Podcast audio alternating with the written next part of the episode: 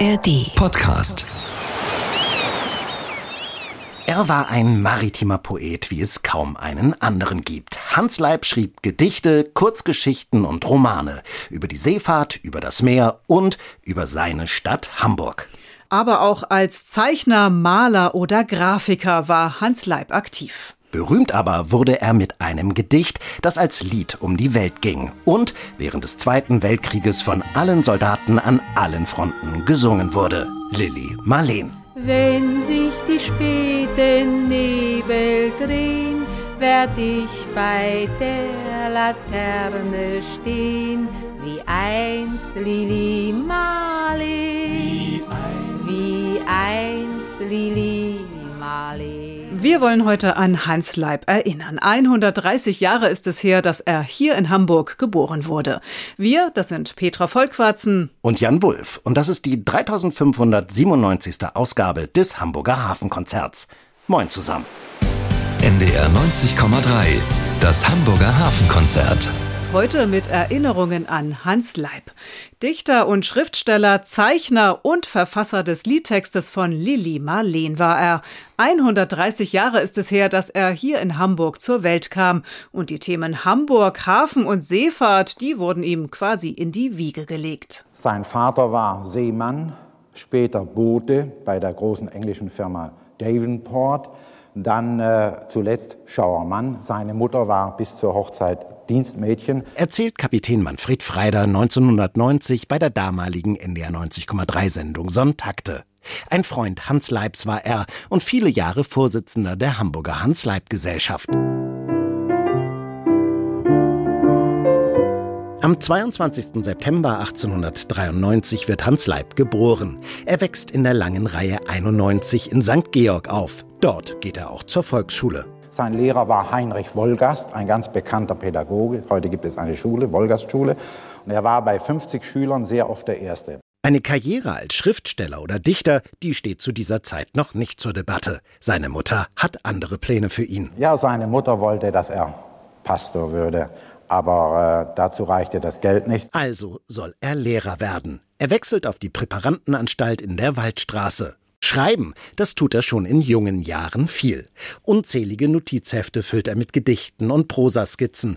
Auch mit dem Malen beginnt er. Seine Ausbildung zum Lehrer wird dabei immer uninteressanter. Er hat also mit Hängen und Würgen das Seminar bestanden und hat dann nachher das Diplom für die Fächer Sport und Religion bekommen. Trotz schlechter Noten bekommt Hans Leib einen Job als Hilfslehrer in Rothenburgs Ort. Doch lange währt die Zeit dort nicht. Der Erste Weltkrieg beginnt. 1915 wird Leib zum Militär einberufen und in Berlin zum Gardefüsilier ausgebildet. Zeit hat er nebenbei trotzdem. So besucht er kunsthistorische Vorlesungen an der Uni und beschließt nach dem Krieg Maler oder Kunstwissenschaftler zu werden. Außerdem genießt er mit seinen Kameraden das Berliner Nachtleben. Doch schon bald muss er an die Front. Er ist voller Angst und Wehmut. Bei einem abendlichen Wachgang kommen ihm volksliedhafte Verse in den Sinn. Vor der Kaserne, vor dem großen Tor, stand eine Laterne, und steht sie noch davor. Leibs Einsatz an der Ostfront währt nicht lang. Er verletzt sich bei einem Sturz schwer und wird als dienstunfähig aus der Armee entlassen.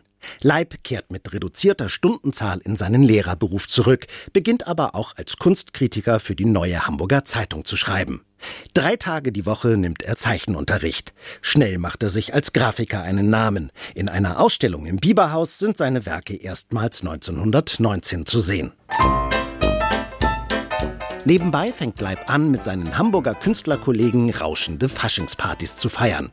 Bei den Hamburger Künstlerfesten vergnügt sich die gesamte Hamburger Künstlerszene im Curio-Haus. Leib ist maßgeblicher Ideengeber, schreibt Texte dafür und übernimmt die grafische Gestaltung der Werbung. In seiner Tätigkeit als bildender Künstler geht er voll auf. Doch er schreibt auch weiterhin Gedichte und Geschichten. Hans Leib-Biograf Rüdiger Schütt. Der Schritt für ihn dann doch Schriftsteller zu werden, begründet sich dadurch, dass sein Roman Godekes Knecht bei einem Preisausschreiben ausgezeichnet wurde und in dieser Jury saß damals auch Thomas Mann, der das Werk lobte. Und die Stellungnahme von Thomas Mann wurde dann natürlich damals auch überall verbreitet und gab, gab Hans Leib auch so viel, so viel Mut, sich so eine freie Schriftstellerkarriere aufzubauen. Der Erfolg des Störtebeker Romans Godekes Knecht verleiht Hans Leib Flügel.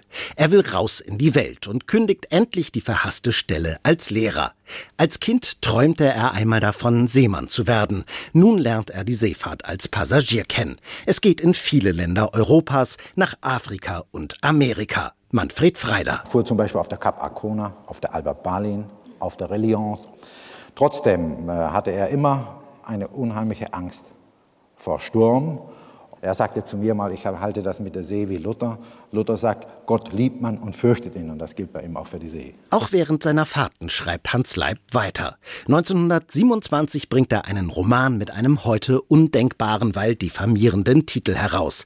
Der Nigger auf Schahörn. Es ist die Geschichte zweier Jungen mit unterschiedlicher Hautfarbe, die Freunde werden. Das Buch wird zu einem großen Erfolg. Weitere Bücher folgen, fast immer mit einem maritimen Thema. Sie heißen Die Lady und der Admiral, Der Untergang der Juno und Die Klabauterflagge. Nach ruhelosen Wanderjahren hat Leib aber irgendwann genug vom Reisen. Er will wieder zurück in die Heimat, nach Hamburg. Lass den langen Wimpel wehen, schreit aus voller Kehle aus. Schönes haben wir gesehen, doch das Schönste ist nach Haus. Jan Himp und die kleine Brise. Mit dieser Geschichte um einen jungen Bootsvermieter am Strandufer von Övelgönne schreibt Leipzig 1934 vor allem auch in die Herzen junger Leser. Es ist eine rührende und spannende Geschichte rund um das Leben im Schatten des Hafens in Övelgönne. Es geht um Schmuggel, Seefahrt, Fernweh und aufkeimende Liebe. 1937 schließlich kommt Leibs Buch Die kleine Hafenorgel mit Gedichten über Hamburg, die Seefahrt, das Meer und die weite Welt heraus.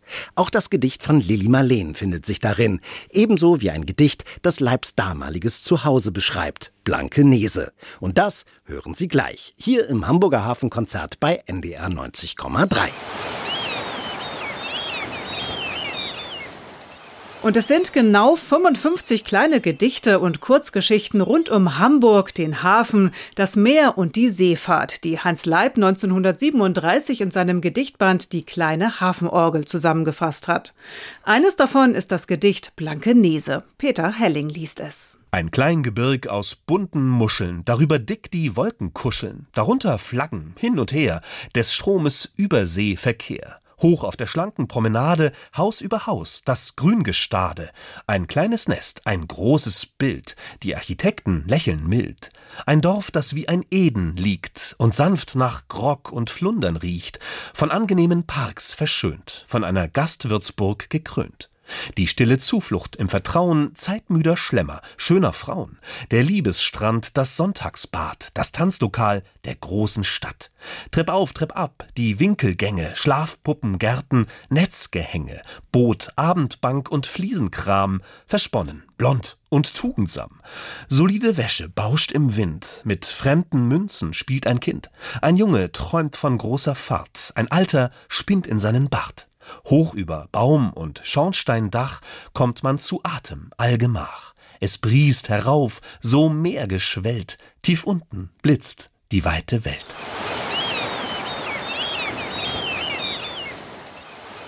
130 Jahre ist es her, dass Hans Leib in Hamburg geboren wurde. Dass er in seiner Stadt Hamburg nicht vergessen wird, dafür setzt sich der Musiker und Schauspieler Johannes Kirchberg ein. In seinem Bühnenprogramm wie einst Lili Marleen stellt er Hans Leib vor. Und so klingt das, wenn er mit seinem Programm zum Beispiel auf der Bühne des Theaterschiffes im Nikolaifleet auftritt. Zwischen den liebreizenden Hamburger Alsterseen und dem Hafen wuchs ich auf. Früh erschreckten mich die Bässe der Überseedampfer und der, der Schwall, den sie ans Elbufer warfen. Der Tag war vorbei und der Abend schon da und die Lampen brannten am Pier. Herr Leib, was ist für Sie Heimat? Herr Leib, was, was bedeutet das für Sie? Heimat, Hamburg, was ist das? Für sein Bühnenprogramm hat Johannes Kirchberg Texte von Hans Leib neu vertont. Gerade sind seine Lieder auch als Album erschienen. Darunter auch viele, in denen es, wie so oft bei Hans Leib, um Schiffe und um die Seefahrt geht, ums Losfahren und nach Hause kommen. Gedichte waren es, die Hans Leib 1937 in seiner kleinen Hafenorgel veröffentlichte. Einige der maritimen Texte daraus hat sich Johannes Kirchberg herausgesucht und neue Melodien dazu geschrieben. Morgens am Hafen lag das Schiff am Kai. Viele schöne Mädchen gingen da vorbei. Trugen bunte Blumen, die dort blühen an Land. Auch wenn viele der Texte bereits früher vertont worden sind, der Hamburger Musiker und Schauspieler macht Leibs Zeilen bei allem Respekt zu seinen Liedern. Große Fahrt, große Fahrt. Ich habe versucht, immer die Gedichttitel mit zu vertonen. Das sind dann immer die Refrains und deswegen kommt als Refrain immer große Fahrt. Abends im Hafen sangen sie Ade und das Schiff fuhr weiter auf die hohe See. Aus dem Fenster der Familienwohnung in St. Georg sieht Hans Leib damals als Kind die Segelmasten auf der Alster. Die Elbe und der Hafen faszinieren ihn, genauso wie die raue Nordsee, auf die er von der Aussichtsplattform Alte Liebe in Cuxhaven blickt. An der Ecke von der Nordsee. Cuxhaven hinterm Deich. Da steht die alte Liebe kommt der große Teich.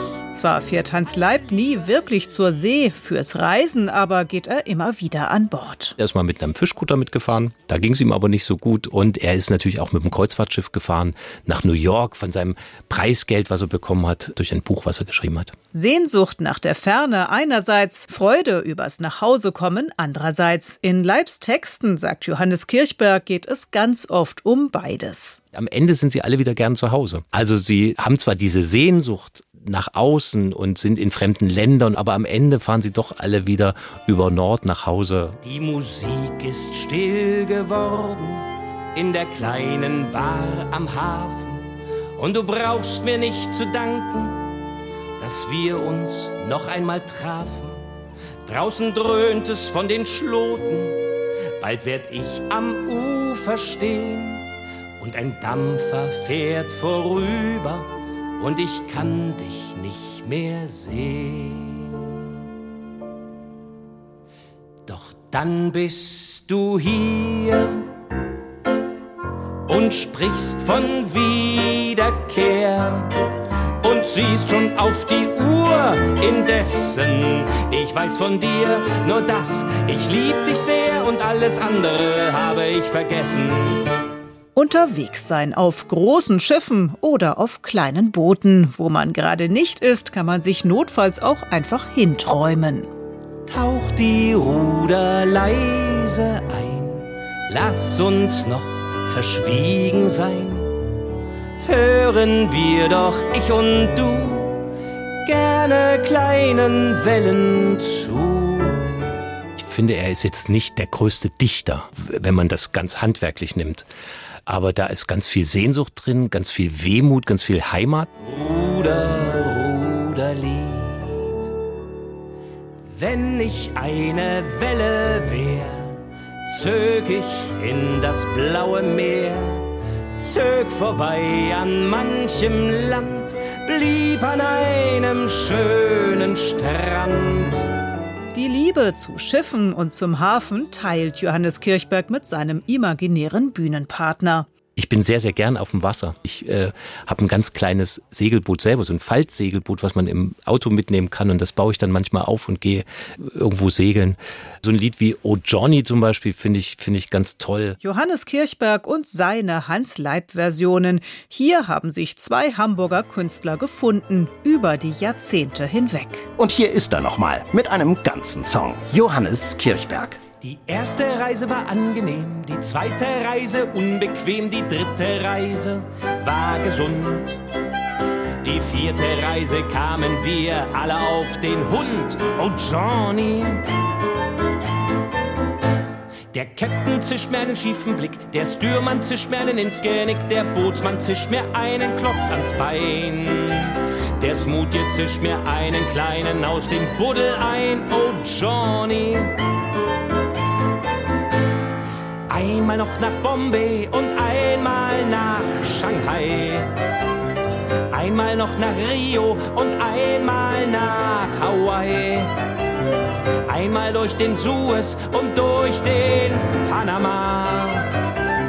Wieder nach St. Pauli, Hamburg, Altona.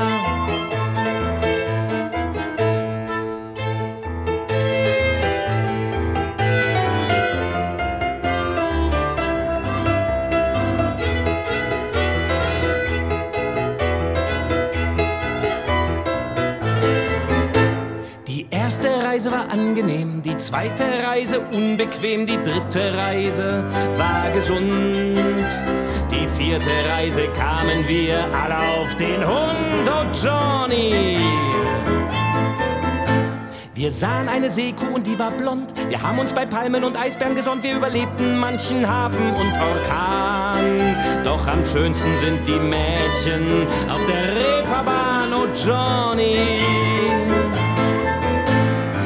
Einmal noch nach Bombay und einmal nach Shanghai. Einmal noch nach Rio und einmal nach Hawaii. Einmal durch den Suez und durch den Panama. Wieder nach St. Pauli, Hamburg, Altona.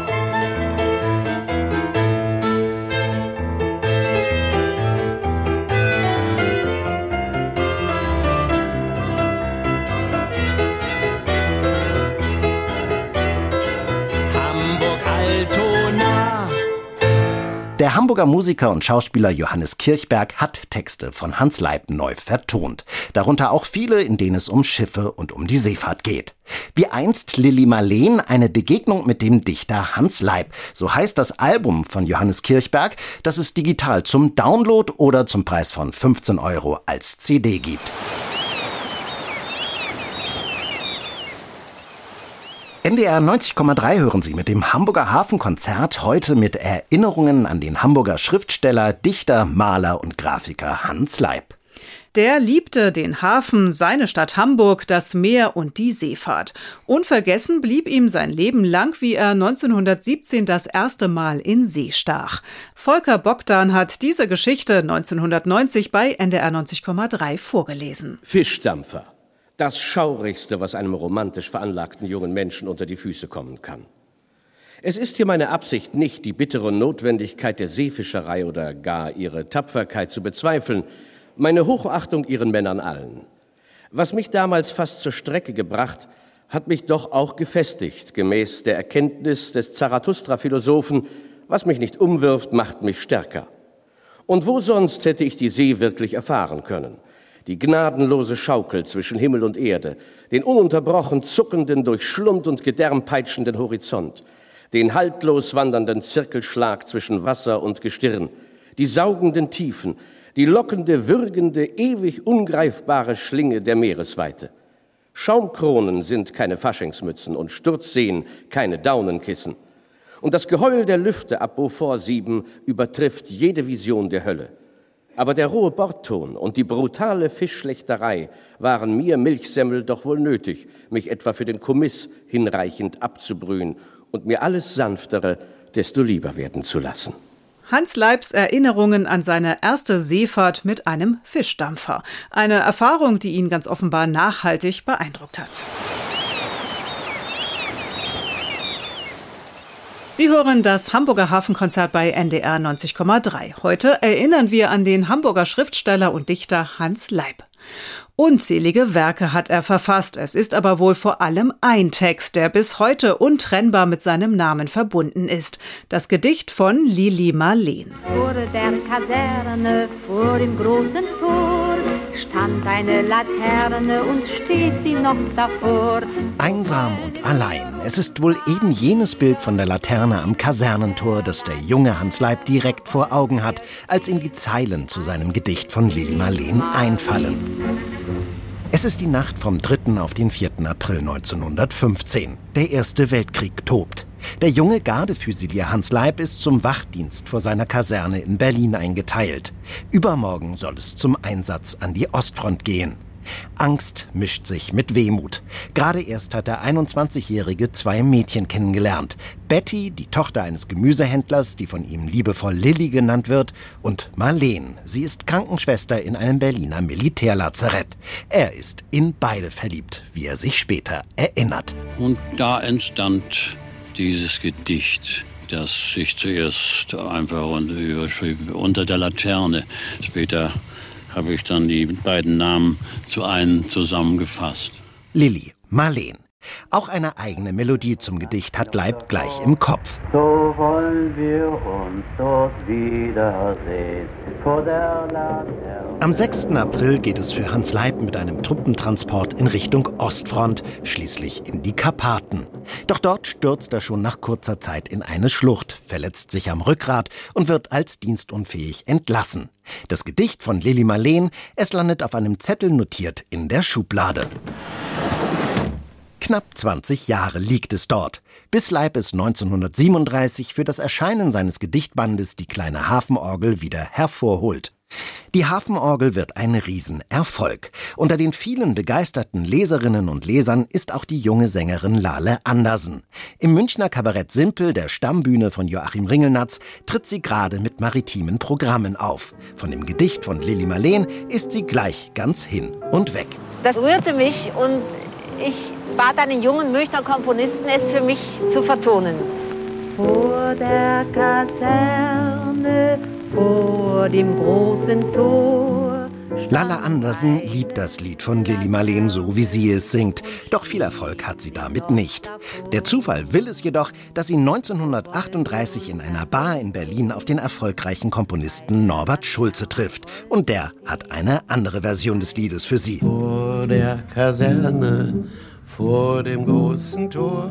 Ich hatte eigentlich nicht großes Interesse, dieses Lied in einer anderen musikalischen Fassung zu singen, probierte dann aber als Experiment aus, welche Fassung dem Publikum besser gefiel. Und Norbert Schulzes Version entsprach wohl der damaligen Zeit mehr mit dem stumpfen Marschrhythmus und hatte den größeren Erfolg. Vor der Kaserne, vor dem großen Tor. 1939 nimmt Lale Andersen bei der Plattenfirma Elektrola eine Schallplatte mit dem von Schulze komponierten Lied auf. Die jedoch floppt. Gerade einmal 700 Exemplare werden davon verkauft. Auch der Texter Hans Leib ist alles andere als begeistert, vor allem von Lale Andersen. Die Stimme von Lale Andersen, ich muss sagen, die, hatte sowas, ich hätte bald gesagt, le- leicht Ordinäres. Aber das war wahrscheinlich das Wirksame daran. Wie das Lied von Lili Marleen es schließlich zum Durchbruch schaffte, darum ranken sich viele Legenden. Fakt ist, erst zwei Jahre später gelangt das Lied in einer Grabbelkiste mit alten Schallplatten an den Leiter des gerade neu gegründeten Soldatensenders Radio Belgrad. Sechs Millionen Hörer hat der. An allen Fronten in Europa und Nordafrika wird er gehört. Viele Schallplatten hat man dort kurz nach der Aufnahme des Sendebetriebs nicht zur Verfügung. Und so landet schließlich auch Lili Marleen auf dem Plattenteller und wird von dem Sender rauf und runter gespielt. Unsere beiden Schatten sahen wie einer aus. Irgendwann, da wird es den Programmverantwortlichen jedoch zu viel. Lili Marleen wird wieder aus dem Programm genommen. Doch es passiert, was keiner erwartet hat. Es hagelt Protestbriefe. Von allen Fronten. Von Norwegen bis Nordafrika. Überall dort, wo der starke Kurzwellensender Belgrad zu empfangen ist.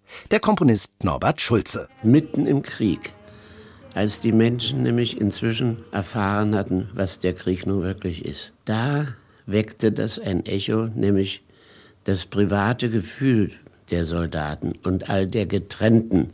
Die Soldaten lieben das Lied von Lili Marleen und sie wollen es täglich hören.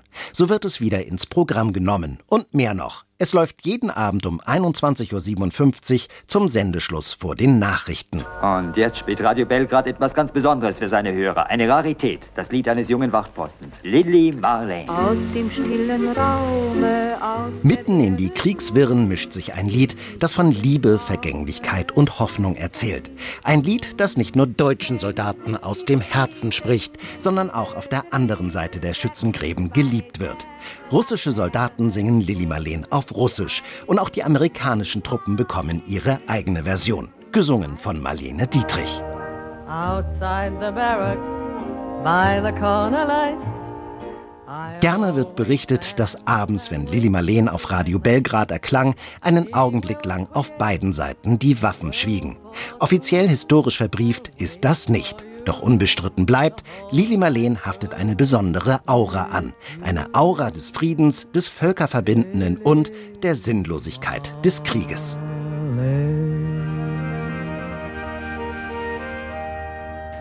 Und jetzt noch einmal in voller Länge, gesungen von Lale Andersen, Lili Marleen, in der Aufnahme von 1953. Vor der Kaserne, vor dem großen Tor, stand eine Laterne und steht sie noch davor. So wollen wir uns da wiedersehen, bei der Laterne wollen wir stehen, wie einst Lili Marleen, wie einst, wie einst Lili Marleen.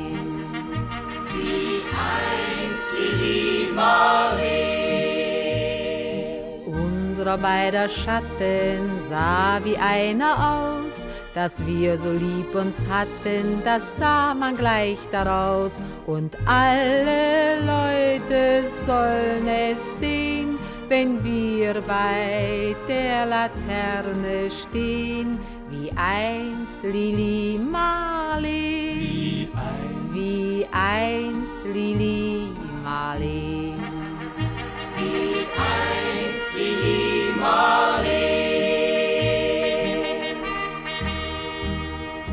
Deine Schritte kennt sie, deinen schönen Gang. Alle Abend brennt sie, doch mich vergaß sie lang. Und sollte mir ein Leids geschehen, wer wird bei der Laterne stehen? Mit dir, Lili Marleen, mit dir, Lili Marleen, mit dir, Lili Marleen.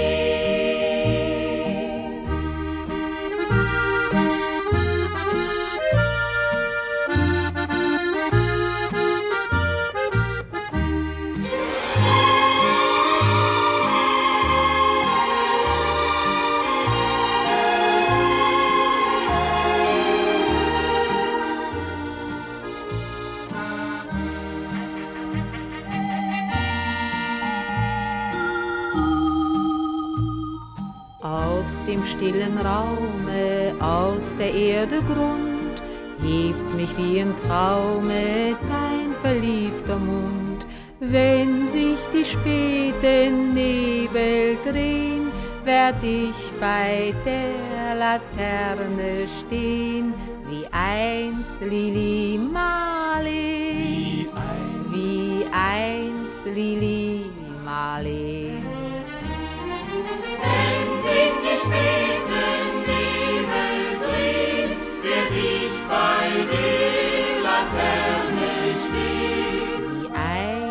Lili Marleen, wie einst Lili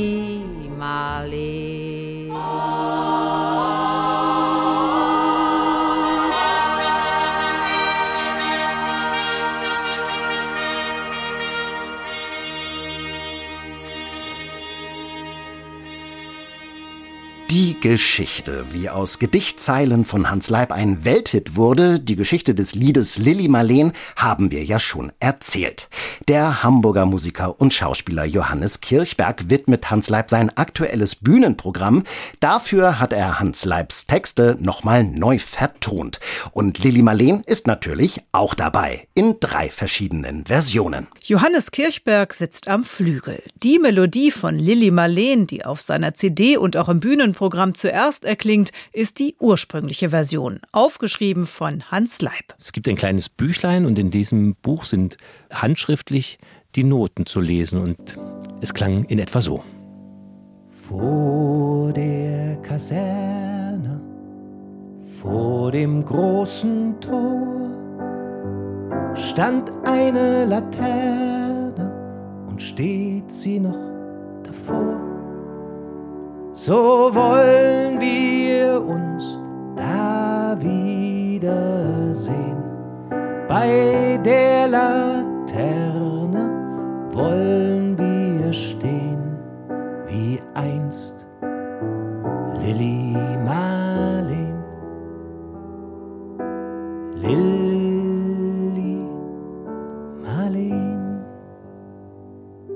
Sehr einfach, aber irgendwie, wenn man jetzt die berühmtere Version nicht kennen würde, irgendwie auch schön und passend, authentisch vielleicht. Die zweite Version, die Johannes Kirchberg spielt, kommt der berühmten Fassung, die Lala Andersen 1939 aufgenommen hat, am nächsten. Unsere beiden Schatten sahen wie einer aus, dass wir so lieb uns hatten.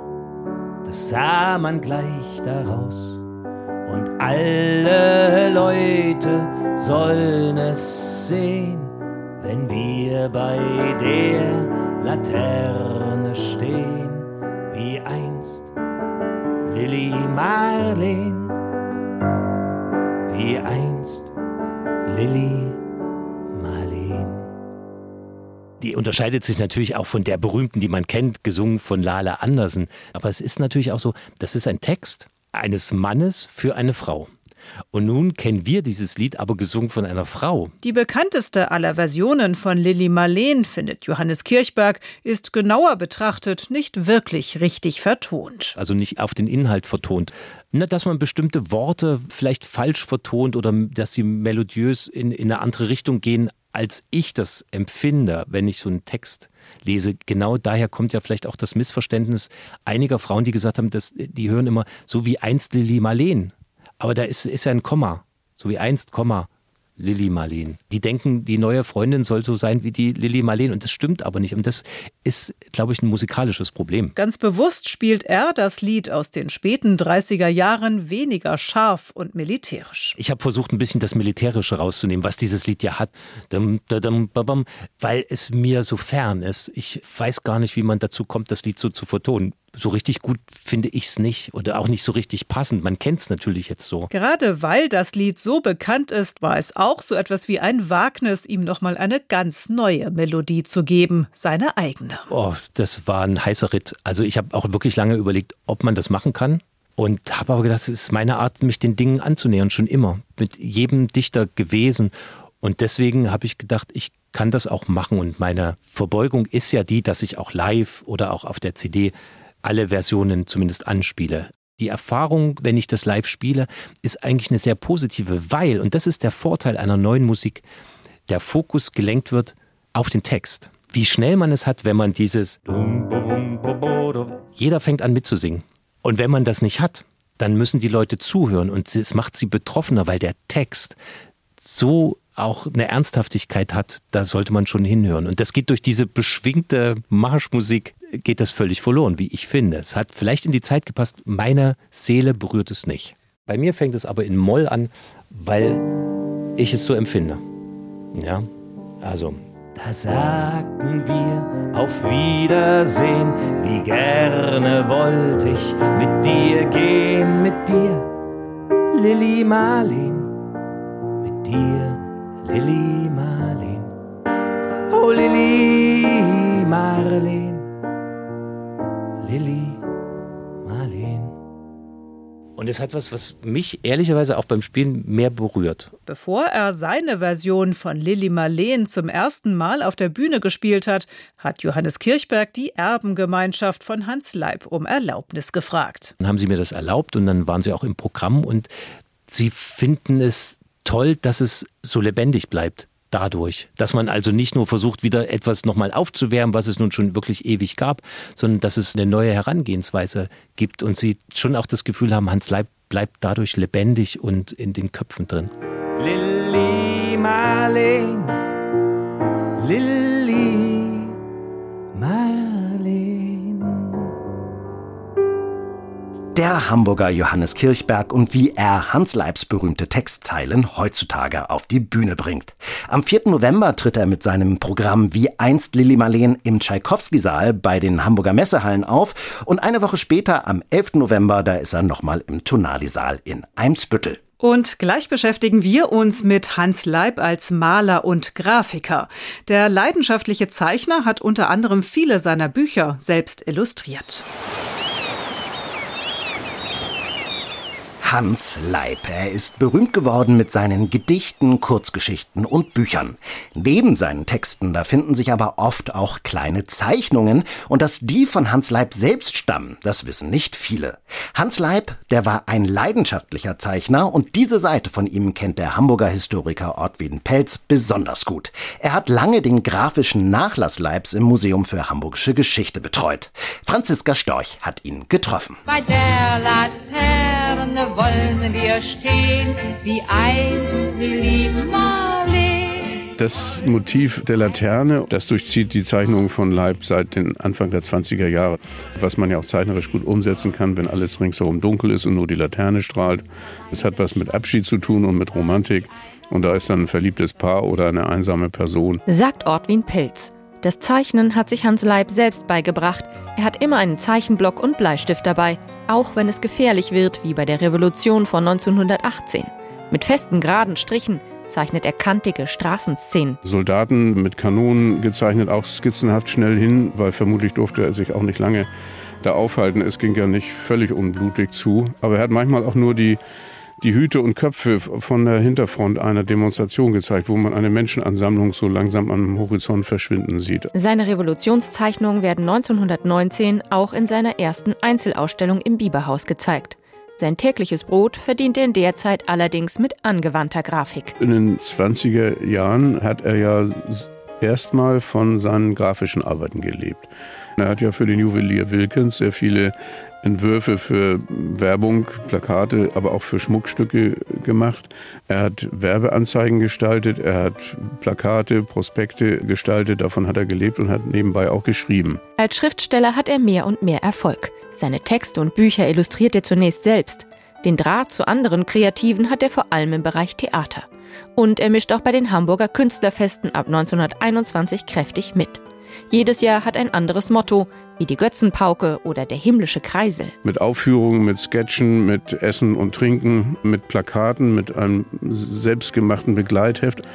Man hat das Curio-Haus dafür bekommen und hat dann da große Feste veranstaltet. Also von ihm sind die Programmhefte, die Plakate, und er hat vermutlich auch bei den Bühnenentwürfen, vielleicht auch bei den Kostümen mitgeholfen. Die Plakate sehen expressionistisch eckig aus. Das war der Zeitgeist.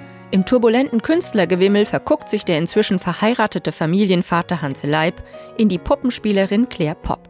Diese Affäre prägt ihn auch künstlerisch. Rückblickend schreibt er über Claire Popp. Meine Augen hatte ich als ernsthafte Beobachter geschätzt. Sie aber öffnete mir den Blick für die Schwäche, die Komik, die krasse Bolzerei der Mitwelt. Sie drängelte meine romantische Ader spielerisch ins erbarmungslose Reale. In den 20er Jahren werden seine Zeichnungen lockerer, im Strich, Stil und Thema. Wenige schwungvolle Striche reichen aus, um das Typische zu erfassen, auch auf zahlreichen Reisen. Er hat zum Beispiel 1926 eine Reise mit dem Schiff Albert Ballin in die USA gemacht und hat überall gezeichnet. Die Schiffe im New Yorker Hafen oder die Freiheitsstatue, Menschen an der Reling, Tanzszenen ganz leicht hingeworfen wie so eine Art Schnappschuss. Hans Leib probiert sich in Zeichnungen, Aquarellen und Drucken. In den 30er Jahren wird er als Schriftsteller immer bekannter. Dabei fällt sein Zeichnen mehr und mehr unter den Tisch.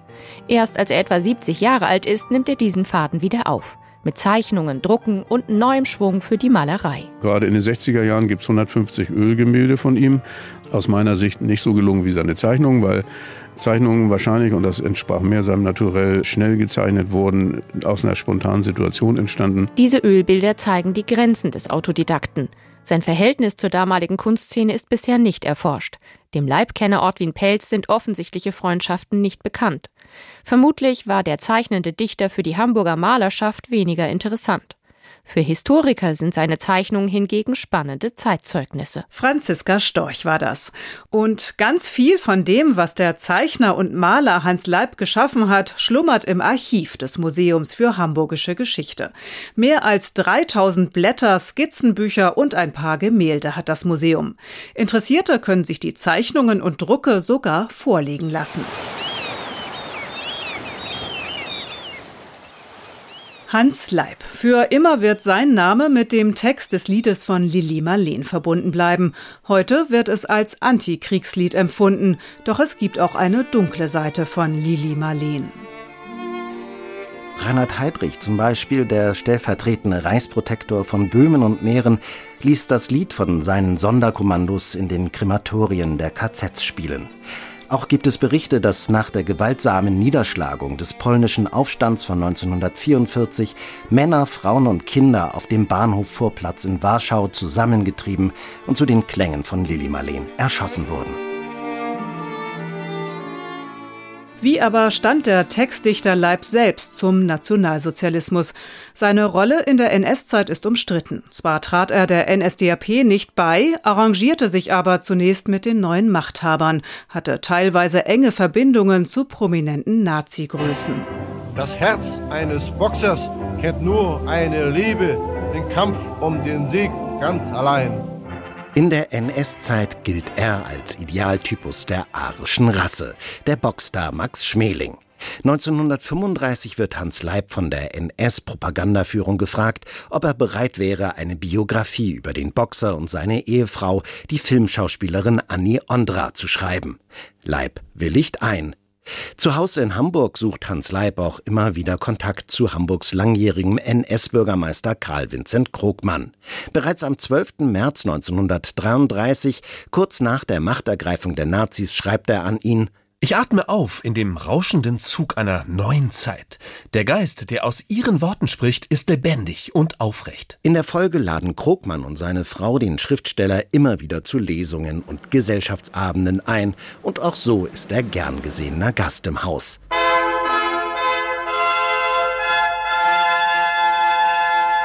1940 und 41 nimmt Hans Leib am Weimarer Dichtertreffen teil, dem großen Schaulaufen der NS-Literaturelite, an dem auch Josef Goebbels teilnimmt. In dessen Renommierzeitschrift Das Reich lobt Leib das Regime für die Anwendung erzieherischer Aufklärung und Leitung. Im April 1941 drückt Leib sogar in einem Brief seine Bewunderung für Adolf Hitler aus. Er rückt ihn in die Nähe von Christus. All das ist die eine Seite von Leib.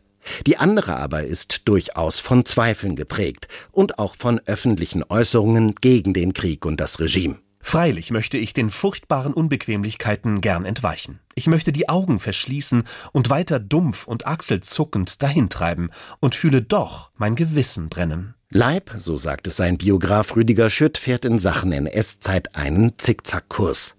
1938 hilft er unter anderem dabei, jüdische Geschäftsleute aus dem KZ Oranienburg zu befreien. 1941 schreibt er ein Theaterstück, das eine Parodie auf Allmachtsfantasien von Herrschern ist, mit erkennbaren Parallelen zu Adolf Hitler. Und 1943, nach dem Feuersturm der Alliierten, der Hamburg in Schutt und Asche legt, veröffentlicht er ein Gedicht, das seine Kritik an der NS-Führung klar zum Ausdruck bringt. Das Gedicht Lied im Schutt. Welchen Ruhm und Preis forderst du, unerforschliches Walten? Wie weit sind wir gekommen? Was hast du uns genommen? Ungeheuerlichkeit. 1944 versucht Hans Leib, dem Krieg in Hamburg zu entfliehen und zieht für eine Zeit an den Chiemsee. Dort schreibt er einen Zyklus kriegskritischer Gedichte. Erst nach dem Krieg kehrt er zurück. In Sachen NS-Zeit wird er zeitlebens alle Anschuldigungen gegen sich empört zurückweisen. 1946, nach seiner Verstrickung in der NS-Zeit gefragt, zählt er sich zu den wenigen Unbelasteten und hält sich selbst gar für politisch verfolgt. Doch die Vorwürfe gegen ihn sind nicht zu überhören und verhindern auch, dass er den Vorsitz der damals neu gegründeten Schriftstellervereinigung Penn übernimmt. Ein schwerer Schlag für ihn. Immer öfter denkt Leib nun auch übers Auswandern nach. Die Tatsache schließlich, dass er nach dem Krieg sein Arbeitszimmer in Blankenese für Flüchtlinge freimachen soll, bringen das Fass zum Überlaufen. Der ehemalige Vorsitzende der Hans-Leib-Gesellschaft in Hamburg, Manfred Freider, erzählte 1990 bei NDR 90,3. Diese Sache ging letzten Endes bis zu dem Bürgermeister Max Brauer und Max Brauer hat dann mit Hans Leib telefoniert. Die beiden waren befreundet und Max Brauer sagte, zum Dichten braucht man keinen Raum. 1949 zieht Hans Leib schließlich dauerhaft aus Hamburg weg. Zunächst an den Chiemsee, später an den Bodensee in der Schweiz. Er lebte dort so, wie er war. Er war ja ein Eigenbrögler. Besuch mochte er nicht gerne. Er fühlte sich da mit seiner Frau Katrin sehr wohl. Auch in der Schweiz schreibt Hans Leib weiter Bücher. Historische Abhandlungen, viele maritime Romane und Gedichte. Einer der größeren Bucherfolge Leibs ist 1954 noch Der große Fluss im Meer. In ihm kritisiert er den Kolonialismus und befürwortet die Gleichberechtigung der schwarzen Bevölkerung. Mehr und mehr widmet Leib sich aber ab den 1960er Jahren auch wieder seiner zweiten Leidenschaft, der Malerei. 1979 werden Hans Leibs Lebenserinnerungen unter dem Titel Das Tanzrad veröffentlicht. Nach Hamburg zurück kehrt er in all den Jahren nur noch selten. Und das auch, obwohl er zahlreiche Preise, Auszeichnungen und auch eine Professur in der Hansestadt erhält. Am 6. Juni 1983, kurz vor seinem 90. Geburtstag, stirbt Leib. In Frutwilen in der Schweiz. Begraben wird er jedoch in Deutschland, am Bodensee, auf dem Friedhof der katholischen Pfarrkirche St. Johann und Vitus im Landkreis Konstanz.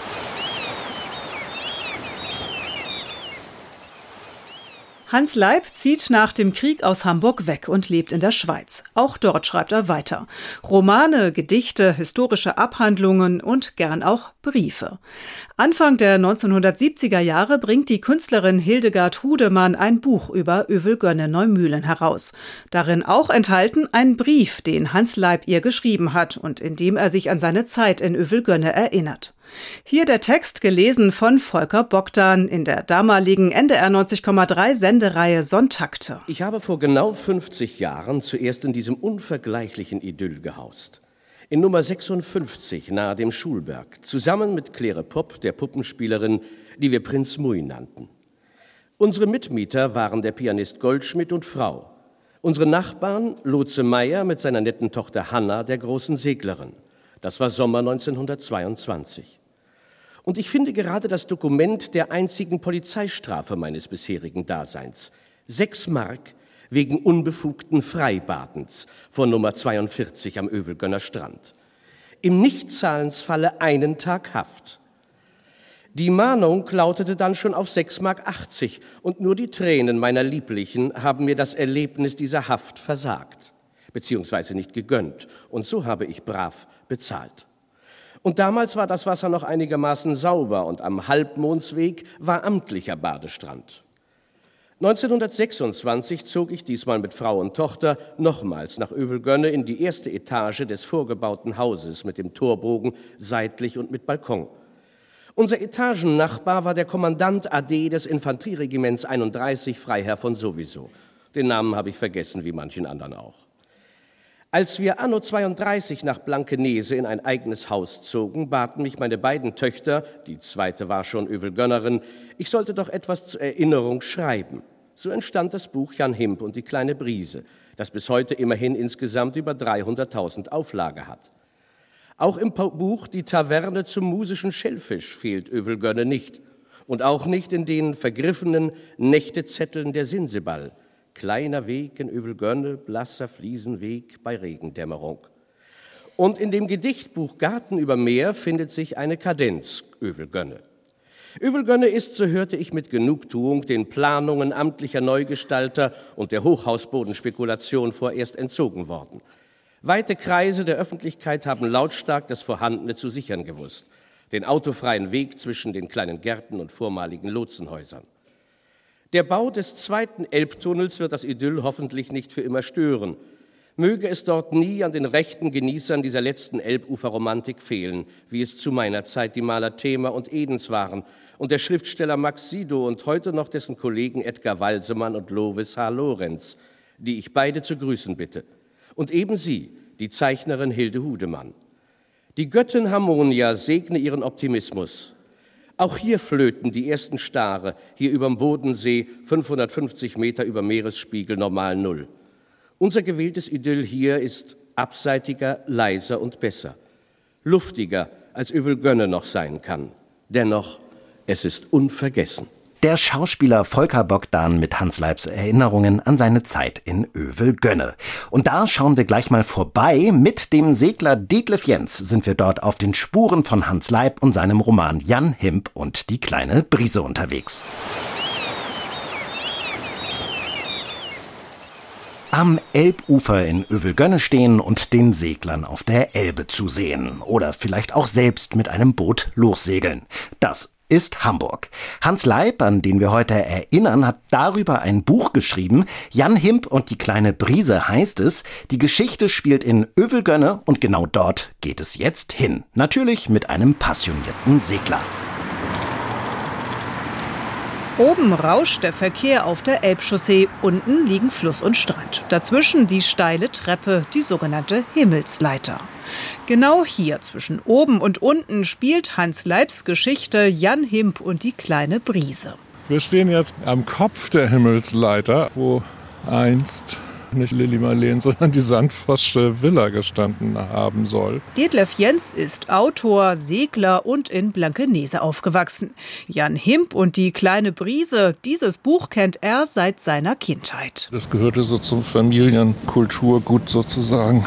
Meine Großeltern und Eltern hatten ja auch in Teufelsbrück dann Boote und Jollen liegen immer mal und sind darum gesegelt, auch in den 30er Jahren. Also insofern war da eine Verbundenheit natürlich zu dem Buch auch. Eigentlich, findet Detlef Jens, stecken in dem Buch zwei Geschichten. Es geht natürlich um Jan Himp, also Jan Möller heißt er ja eigentlich, und die kleine Brise, Kyri Sandvoss, Reders Tochter. Und die zweite Geschichte ist ja die Schmuggelgeschichte, wo sein großer Bruder Willi drin und der Flunky und die Guschi, die Sprottenwirtin. Die Geschichte mit Jan und Kyri ist eher so eine, heutzutage würde man glaube ich sagen, Coming of Age, so eine Erwachsenenwerden-Geschichte, auch sehr schön, ja. Treppabwärts Rechts geht es Richtung Elbe. Runter ist kein großes Problem, rauf deutlich anstrengender.